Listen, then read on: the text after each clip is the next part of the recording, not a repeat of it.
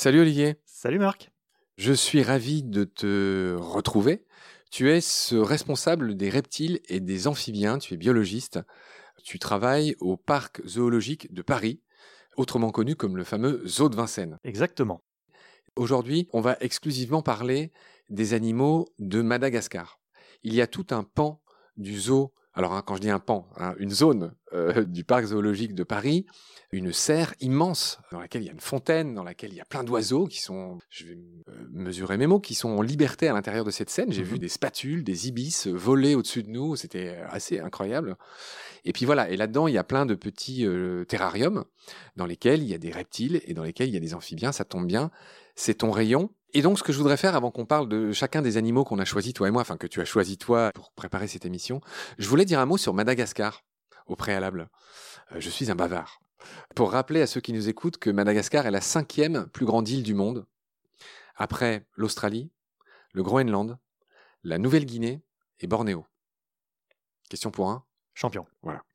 Madagascar est situé à 400 km de l'Afrique de l'Est et c'est intéressant. Cette île est très intéressante. En fait, elle a été séparée de ce qu'on appelait le Gondwana il y a 150 millions d'années. Donc, en gros, c'est un morceau de terre qui vient de ce qui était à l'époque euh, l'Inde, aujourd'hui, le sous-continent euh, indien. Et donc, ce que je veux dire par là, je ne vais pas aller trop loin parce que je suis vraiment pas un expert de ces matières géologiques, mais comme chacun le sait, les espèces de Madagascar sont totalement endémiques. 90% de la faune de Madagascar est unique. On ne la trouve que là. Elle s'est développée en totale, comment dire, autarcie, en total isolement de l'Afrique, de tout ce qu'il a pu l'aborder. Et donc les animaux qui sont là-bas sont très différents, sont uniques, sont endémiques. Et euh, c'est de ces animaux qu'on va parler euh, aujourd'hui. Encore un mot pour dire, tu sais bien que j'aime l'étymologie, que Madagascar vient d'une erreur. Et j'aime beaucoup ces étymologies qui viennent d'une erreur. Et ça remonte à Marco Polo. C'est-à-dire que Marco Polo s'était trompé quand il a entendu parler de cette île, je ne sais même plus s'il l'a vu, il l'a confondu avec Mogadiscio. Et Mogadiscio, c'est la capitale de la Somalie. Le nom de cette ville existait déjà à l'époque. Et donc, Marco Polo l'a nommé Mada, Madasgaikar, enfin en référence à Mogadiscio. Euh, c'était une confusion, c'était une erreur. Et après, quand un euh, Portugais, dont j'ai pas noté le nom, a redécouvert cette île vers 1500, il l'a baptisée Saint-Laurent. Mais en fait, la postérité a préféré Madagascar. Il a préféré garder ce nom qui était à l'origine euh, cette erreur euh, de Marco Polo. Voilà, je te le disais au passage. Bah, je ne savais pas. C'est très intéressant. Petite marotte pour l'étymologie, comme d'habitude. Voilà ce que je voulais dire en préambule sur Madagascar. La première espèce dont j'aimerais parler avec toi aujourd'hui, c'est une jolie petite grenouille, dont le nom latin est Mantella orientiaca. Orantiaca. Orantiaca qui est une petite grenouille qui fait 2 cm, qui est toute petite, qui est dorée, qu'on trouve à Andésibé. Ouais, dans la région d'Andasibé, ouais. Dans, la région d'Andasibé, à peu près 920-960 mètres d'altitude. C'est une petite grenouille qui est en danger critique d'extinction. On en a déjà parlé avec toi. Braconnage, commerce illégal, etc. Il y a une mine pas loin. Il y a un programme de sauvegarde dont on parlera à la fin. Mais la première question, tout simplement, enfin c'est même pas une question, je voudrais d'abord que tu nous parles un peu de cette petite grenouille, euh, qui elle est, comment elle vit, où est-ce qu'on la trouve?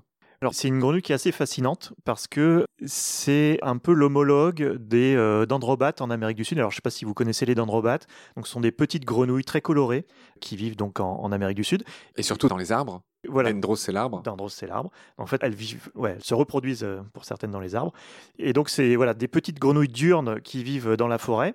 Donc en Amérique du Sud, en Amérique centrale, c'est donc les dendrobates. Et à Madagascar, il y a l'équivalent, qui sont donc les mantellas, qui sont aussi des petites grenouilles colorées qui vivent dans la forêt, mais qui n'ont aucun lien avec les dendrobates. Et c'est-à-dire que toutes les petites grenouilles colorées type dendrobates euh, s'appellent mantella à Madagascar? Oui, l'équivalent écologique des dendrobates à Madagascar sont des mantellas. Mais il n'y a pas d'autres petites grenouilles colorées qui s'appelleraient autrement? Si, si, il y a beaucoup d'autres espèces, mais c'est plutôt des... Mais aucune qui s'appelle dendrobate, juste pour... Non, il n'y a pas de dendrobate à Madagascar. D'accord, ok. Très bien. Est-ce que tu veux ajouter quelque chose sur les... Oh, on pourrait en parler pendant des heures, elles ont un mode de vie euh, assez incroyable. Bien qu'elles vivent à Madagascar, comme tu l'as dit tout à l'heure, elles vivent en, moyenne altitude. Donc elles vivent dans un environnement où il y a une alternance de saisons, avec une saison froide et sèche et une saison chaude et humide, dont va dépendre la, reproduction. C'est des animaux qui vont euh, devoir bénéficier de mares temporaires pour se reproduire. Donc l'efficacité de leur reproduction va être liée à euh, la montée des eaux en saison des pluies et à l'assèchement en saison sèche.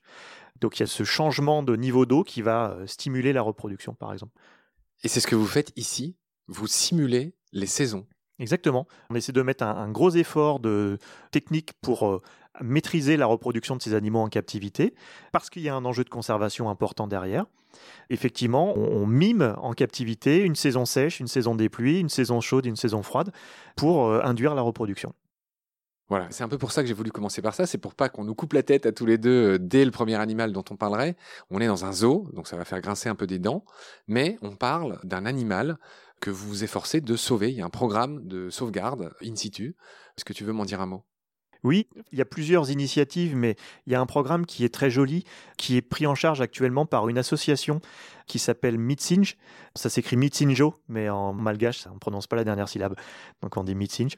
Et alors, qu'est-ce que c'est que cette association? En fait, elle a pour vocation de euh, créer des élevages à but conservatoire des amphibiens autour du village d'Andasibé donc qui est un petit village à Madagascar, d'où notamment proviennent les mantelles dorées.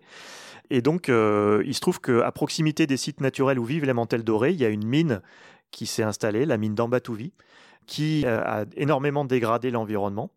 Et là, pour une fois, on a réussi à anticiper les choses, c'est-à-dire sachant que la mine allait dégrader l'environnement proche des mantelles dorées, le gouvernement malgache aider avec d'autres institutions euh, d'autres pays à accorder l'autorisation de prélèvement de certains individus, la mise en captivité de représentants des populations naturelles, un pacte avec la mine d'Ambatouvi qui s'est engagé à, restaurer l'environnement après l'exploitation de la mine, pour ensuite pouvoir réintroduire ces animaux. Euh, donc la captivité était une étape transitoire.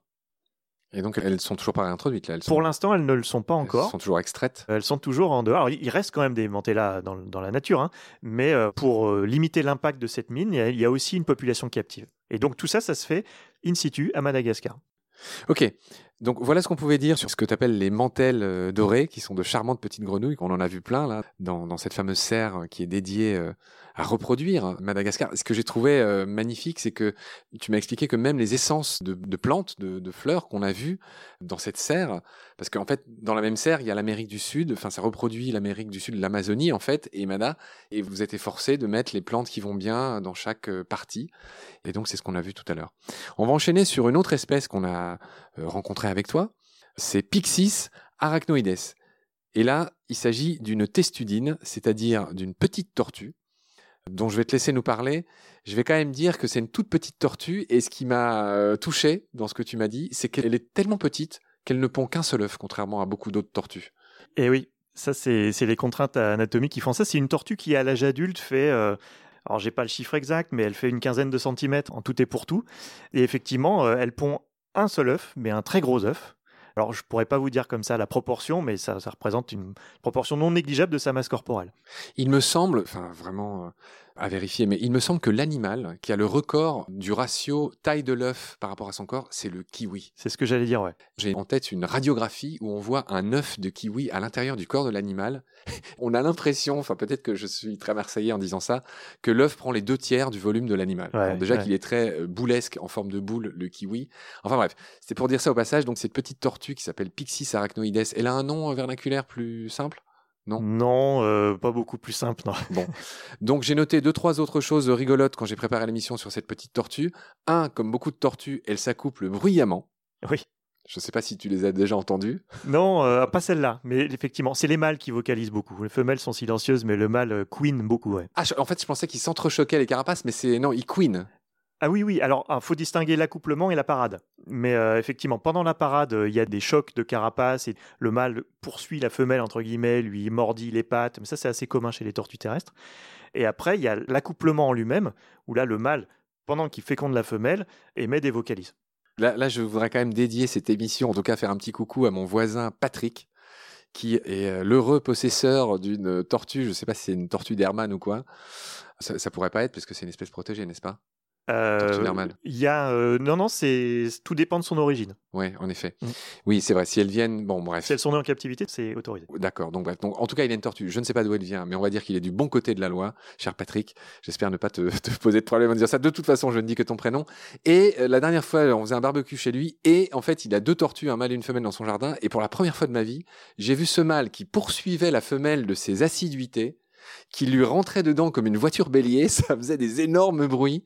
C'était très drôle en fait. Et, et, je plaignais la femelle, enfin, enfin qui s'enfuyait, euh, j'allais dire à, à tire d'aile, mais enfin vraiment, ça, ça avait l'air assez violent. Voilà, pour en revenir à la Pyxis arachnoides, donc euh, tu m'as expliqué que son nom euh, qui euh, évoque l'araignée n'était pas dû au fait qu'elle est évidemment une forme d'araignée, mais que sur les dessins de sa carapace ressembleraient, ce que je n'ai pas vu, à une toile d'araignée. Voilà pour l'origine de son nom. Voilà, juste pour finir, pour dire que cette petite tortue vit sur une bande côtière apparemment, pas loin de la mer, et dernière particularité que j'ai notée, c'est qu'elle aurait un plastron, c'est-à-dire l'espèce de carapace ventrale articulée. Tu peux m'en dire plus? Oui, tout à fait. En fait, elle, euh, elle est capable. Mais ça, c'est il n'y a pas que elle. Hein. Il y a d'autres espèces, notamment euh, enfin, en Amérique du Nord, qui ont ces particularités-là. Donc toutes les tortues ont un plastron, c'est-à-dire une, euh, carapace ventrale. Carapace ventrale, voilà. Et effectivement, chez la Pyxis comme chez d'autres, ce plastron est partiellement articulé, c'est-à-dire qu'il peut se fermer, se remonter à l'avant et à l'arrière de la tortue ce qui permet à l'animal, quand il est rentré dans sa carapace, de verrouiller les accès.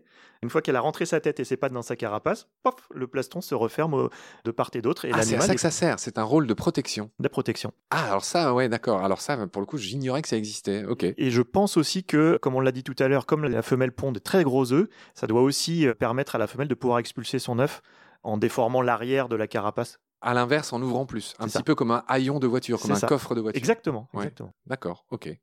Quel enthousiasme. On va enchaîner sur un autre animal que tu nous as montré et j'étais ému parce que j'ai vu beaucoup de photos de cet animal qui est un peu une star qu'on voit partout, c'est un gecko. Et c'est toute cette famille des Felsumes. P-H-E-L-S-U-M-E -E, ou A, suivant que c'est du latin. Felsum, Felsuma. Donc c'est un gecko diurne qui a des jolies pupilles rondes, à l'inverse de beaucoup de geckos qui ont, notamment les nocturnes, qui ont cette pupille de chat fendue. Et donc voilà, c'est ces geckos qui sont magnifiques, qui sont un petit peu, euh, comment je vais dire, euh, potelés, qui ont des magnifiques couleurs rouges, des espèces de taches rouges ou bleues. Voilà, un museau assez allongé. Enfin, tous les terrariophiles, je pense, voient cet animal qui est une des stars des, des terrariums. Voilà, on l'a dit, potelé, c'est un gecko arboricole, diurne encore une fois. J'ai noté avec surprise qu'il se nourrissait d'insectes et aussi du nectar de fruits. Exactement. Et est-ce que, avant que je t'assomme avec une autre remarque euh, étonnante que j'ai découverte en préparant, tu veux ajouter quelque chose sur les felsumes mais en fait, ce qui est intéressant chez tout ce groupe des Felzuma, euh, alors comme bien sûr on l'a dit tout à l'heure, ils sont endémiques de Madagascar, mais ça c'est quasiment commun quand on parle de Madagascar, tout est endémique de Madagascar. Ce qui est une particularité par contre par rapport aux autres geckos euh, de la même famille entre guillemets, c'est qu'effectivement ils sont diurnes et ça c'est assez rare chez les geckos. La plupart des geckos dans le monde, il y en a sur tous les continents, ils sont tous nocturnes quasiment, et donc les geckos diurnes sont assez rares et donc les Felzuma eux sont 100% diurnes. Il y a des geckos en France, on le sait peu, qui s'appellent les tarentelles, je crois, qu'on trouve dans le sud de la France. Les tarentes, exactement. Les tarentes, excuse-moi. La tarentelle, c'est évidemment une danse. N'importe quoi, le gars. Oui, les tarentes, bien sûr, euh, qu'on voit courir sur les murs la nuit. Et donc voilà, donc euh, de fait, euh, pour ceux qui ne connaissent pas bien les reptiles, ben ouais, il y a des geckos en France, ils sont tout petits, il y en a même partout. Hein. on les voit souvent autour des lampes dans le sud, avec ces fameux doigts un peu spéciaux qui leur permettent de, de courir sur des surfaces lisses, etc., etc. On fera un jour un bel épisode consacré à ces geckos.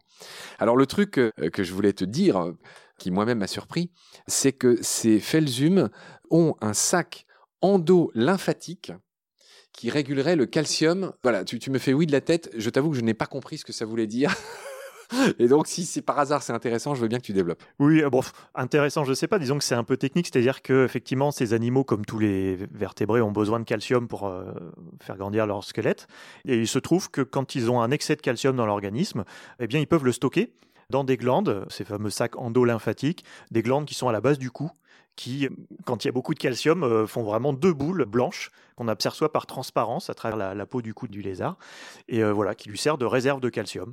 Et donc ça, on est d'accord, c'est une particularité du Felsuma euh, Je ne voudrais pas dire de bêtises, mais je pense qu'il y a d'autres geckos qui ont cette particularité-là. D'accord, mais c'est pas ultra répandu Non, non, c'est pas très répandu, effectivement. D'accord, ok. Très bien. Voilà ce qu'on pouvait dire sur le Felsum Felsuma, donc ce très beau gecko vert avec les petites taches rouges et bleues et ses pupilles rondes très mignonnes potelé, on l'a dit. Et on va enchaîner sur un boa qui s'appelle Sansinia madagascarensis. Madagascariensis. Madagascariensis, pardon, décidément, je suis fatigué aujourd'hui. Je voulais juste dire qu'on comprend d'où vient l'origine de ce nom latin. Tous les mots qui se finissent par ensis en latin, ça veut dire qui vient d'eux. Exactement. J'enfonce une énorme porte ouverte. Je te laisse nous parler de ce boa. Pourquoi tu as tenu à me parler de lui? Oui, alors il est assez étonnant parce que, en fait, les boas, d'une manière générale, sont normalement originaires du continent américain. On trouve des boas en Amérique centrale, en Amérique du Sud, mais il n'y en a pas en Afrique et il n'y en a normalement pas en Asie non plus. Et il se trouve qu'il y en a à Madagascar et qu'il y en a aussi sur certaines petites îles du Pacifique de manière très très étrange. Mais voilà, c'est vraiment quelque chose de très particulier. Donc en plus d'avoir ce taux d'endémisme énorme euh, que tu as décrit tout à l'heure euh, pour Madagascar, on a aussi cette particularité de trouver en plein milieu de l'océan Indien des boas, alors que normalement il n'y en a que euh, en Amérique. Je redis ce que tu viens de dire, effectivement, hein, pour ceux qui nous écoutent. Les boas, normalement, ce n'est que en Amérique. Les pitons, donc, c'est plutôt en Asie et en Afrique. C'est la différence entre le boa et le python, parce que pour le commun des mortels comme moi, il n'y a rien qui ressemble plus à un boa qu'un python.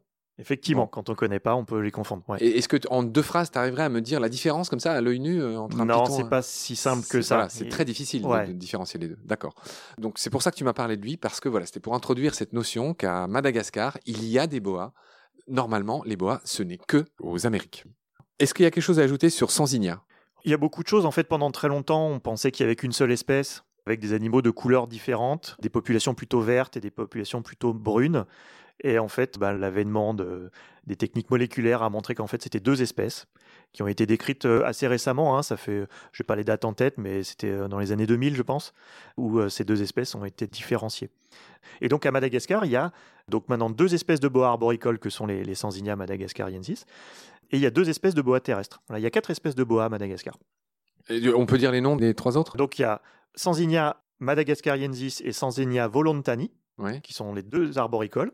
Et il y a Acrantophis dumerili et Acrantophis madagascariensis, qui sont les deux espèces de bois terrestres de Madagascar. D'accord. Et pareil, en quelques phrases, entre un boa arboricole et terrestre, la différence c'est quoi? C'est les proies, ils font pas la même taille? Oui, bah déjà c'est le milieu de vie. Hein. donc par définition, l'arboricole vit perché dans les branches et le terrestre vit au sol.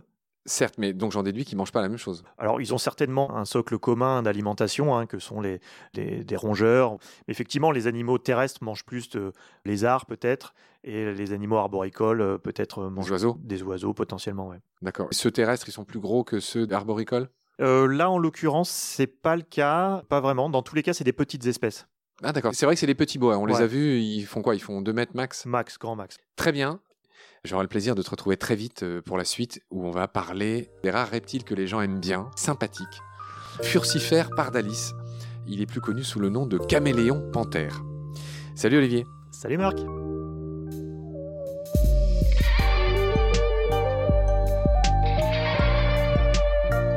C'est la fin de cet épisode. Merci de l'avoir suivi. Pour continuer, nous avons besoin de votre soutien. Et vous pouvez nous aider simplement en quelques clics et gratuitement. Il suffit par exemple d'utiliser le moteur de recherche solidaire Lilo. Ainsi, chacune de vos recherches sur Internet générera des gouttes qui seront reversées au projet de votre choix, comme Baleine sous gravillon par exemple. Vous pouvez par ailleurs vous abonner à nos podcasts comme d'habitude, partager les liens, devenir adhérent de l'association BSG ou encore faire un don sur Helloasso ou sur Tipeee. Grand merci par avance. Je remercie tous mes équipiers pour leur aide précieuse.